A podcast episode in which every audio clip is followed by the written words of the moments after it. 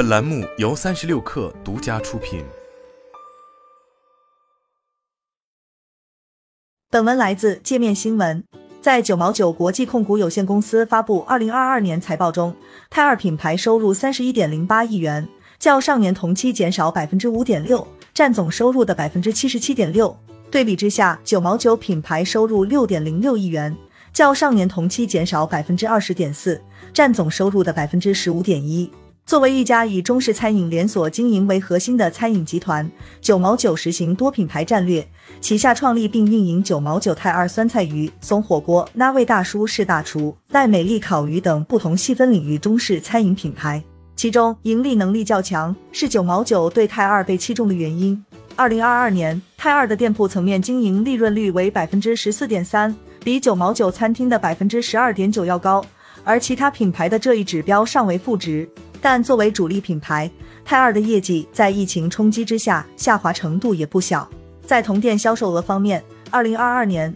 九毛九餐厅的同店销售额为五点二八亿元，同比下滑百分之十一点零；泰二的同店销售额为十九点六九亿元，同比下滑百分之二十二点三。从而也拉低了整个集团的业绩。九毛九年报显示，二零二二年实现实现收入四十点零六亿元，同比下滑百分之四点二，归母净利润四千九百二十八万元，同比下滑百分之八十五点五。如同大多数受到严重波及的餐饮公司，九毛九将业绩下滑的原因也主要归咎于疫情。九毛九解释称，业绩下滑主要是疫情以及外汇亏损等因素影响。二零二二年，九毛九若干餐厅暂停堂食服务平均达三十八天，全年因餐厅营运或堂食服务暂停而产生的收入损失估计约为十三点六七亿元。不过，除了去年的疫情原因之外，我们也可以看到泰二的翻座率却在连年下滑。泰二的翻座率在二零一八至二零一九年时曾达到高峰，数据分别为四点九次与四点八次，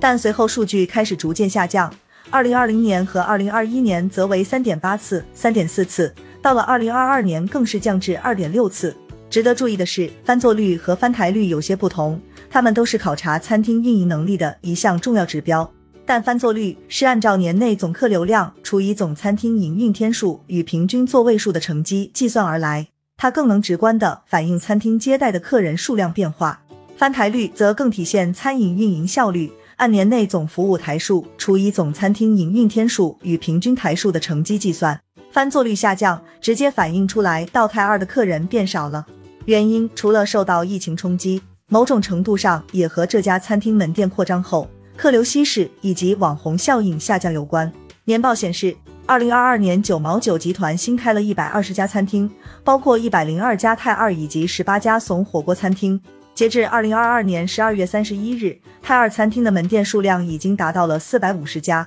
泰二主打酸菜鱼这一单品类，它的崛起也顺应了近年中国餐饮行业细分化的趋势。泰二酸菜鱼的快速走红，是因为酸菜鱼以麻辣酸香的口味为特色，在给食客留下深刻记忆点的同时，还能形成一定的成瘾性消费。同时，泰二还强调酸菜比鱼还好吃的卖点，而酸菜鱼这个主打底料的品类，也因为料包标准化程度高，使得出餐速度快，门店扩张质量和标准也容易保证。在门店选址上，泰二通常开设在人流量高的的商业购物中心，针对逛街购物的年轻人群，因此也常常排队，形成较高的翻座率。但酸菜鱼门店千万家，泰二之所以具备一定的网红属性，还在于它着力塑造的品牌调性。自从二零一五年开店以来，泰二的核心 IP 形象有虚构的小二哥和二老板，有相应的人设和背景故事，二次元风格十分明显。门店统一使用的黑白漫画风，形成独特的视觉体系。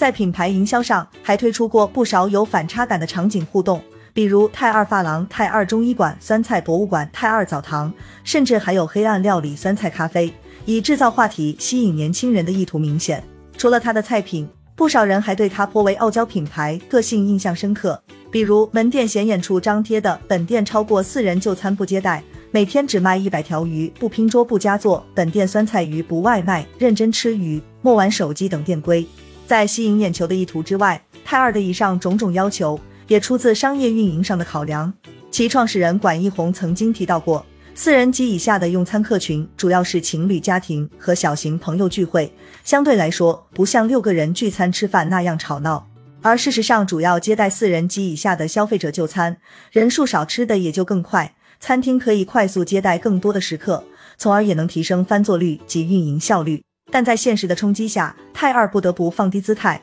近期有媒体表示，泰二店门口挂着的用餐规章被撤，原先仅接待四人及以下入座吃饭，而如今多个城市的门店已开放五至六人用餐。为此，九毛九集团对界面新闻回应称，去年部分泰二门店确实开放了六人桌，但如今并非所有门店都有此设置，消费者可以从其官方公众号上预约排号，看到具体情况。之前只接待四人及以下的种模式放置在客流量较大的情况下是有效的，因为有客人在排队等候，翻座率得到保证。但这一两年泰二这招不管用了，客流量的减少，翻座率降低，在一定情况下店里会空出座位，与其空着，不如开放给六人客群，且人数多，客单价也会更高。此外，泰二此前强调的本店酸菜鱼不外卖的规则也被打破，在堂食受限的环境下。开放外送服务几乎成为所有餐饮的救命选项，线上渠道也成为餐饮品牌拓展业务的必然路径。泰尔也不例外，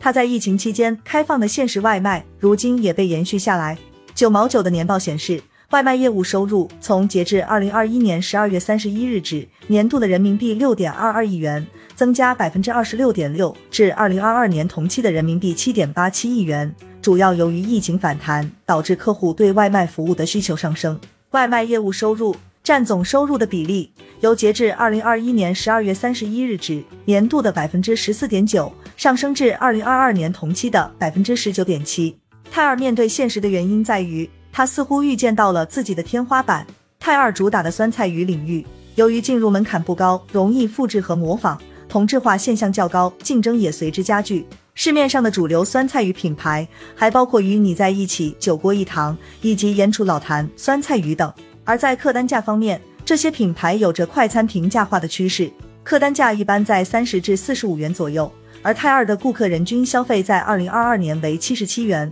而参保点数据显示。今年上半年，有百分之三十一点三的酸菜鱼企业处于缓慢发展状态，其中有一半的酸菜鱼连锁品牌处于收缩或停滞状态。消费者对于酸菜鱼品类的新鲜度似乎已经被稀释。另外，酸菜鱼眼下也成为预制菜的主流品类，甚至在各大直播间都可以看到该品类的促销。根据艾媒咨询发布的《二零二二年中国酸菜鱼预制菜产业研究及竞争格局监测报告》显示。二零二一年，中国酸菜鱼预制菜市场规模为五点九亿元，预计二零二五年达到十六点九亿元。这也在一定程度上改变了消费者到餐厅食用酸菜鱼的消费习惯。九毛九也意识到，为了长期发展，不能够将赌注压在单一品类上。这家公司此前就提到称，会进一步实行多品牌战略，覆盖了传统西北菜、川菜、粤菜、小吃四大品类。未来也将投入更多资源给怂火锅品牌及赖美丽烤鱼品牌。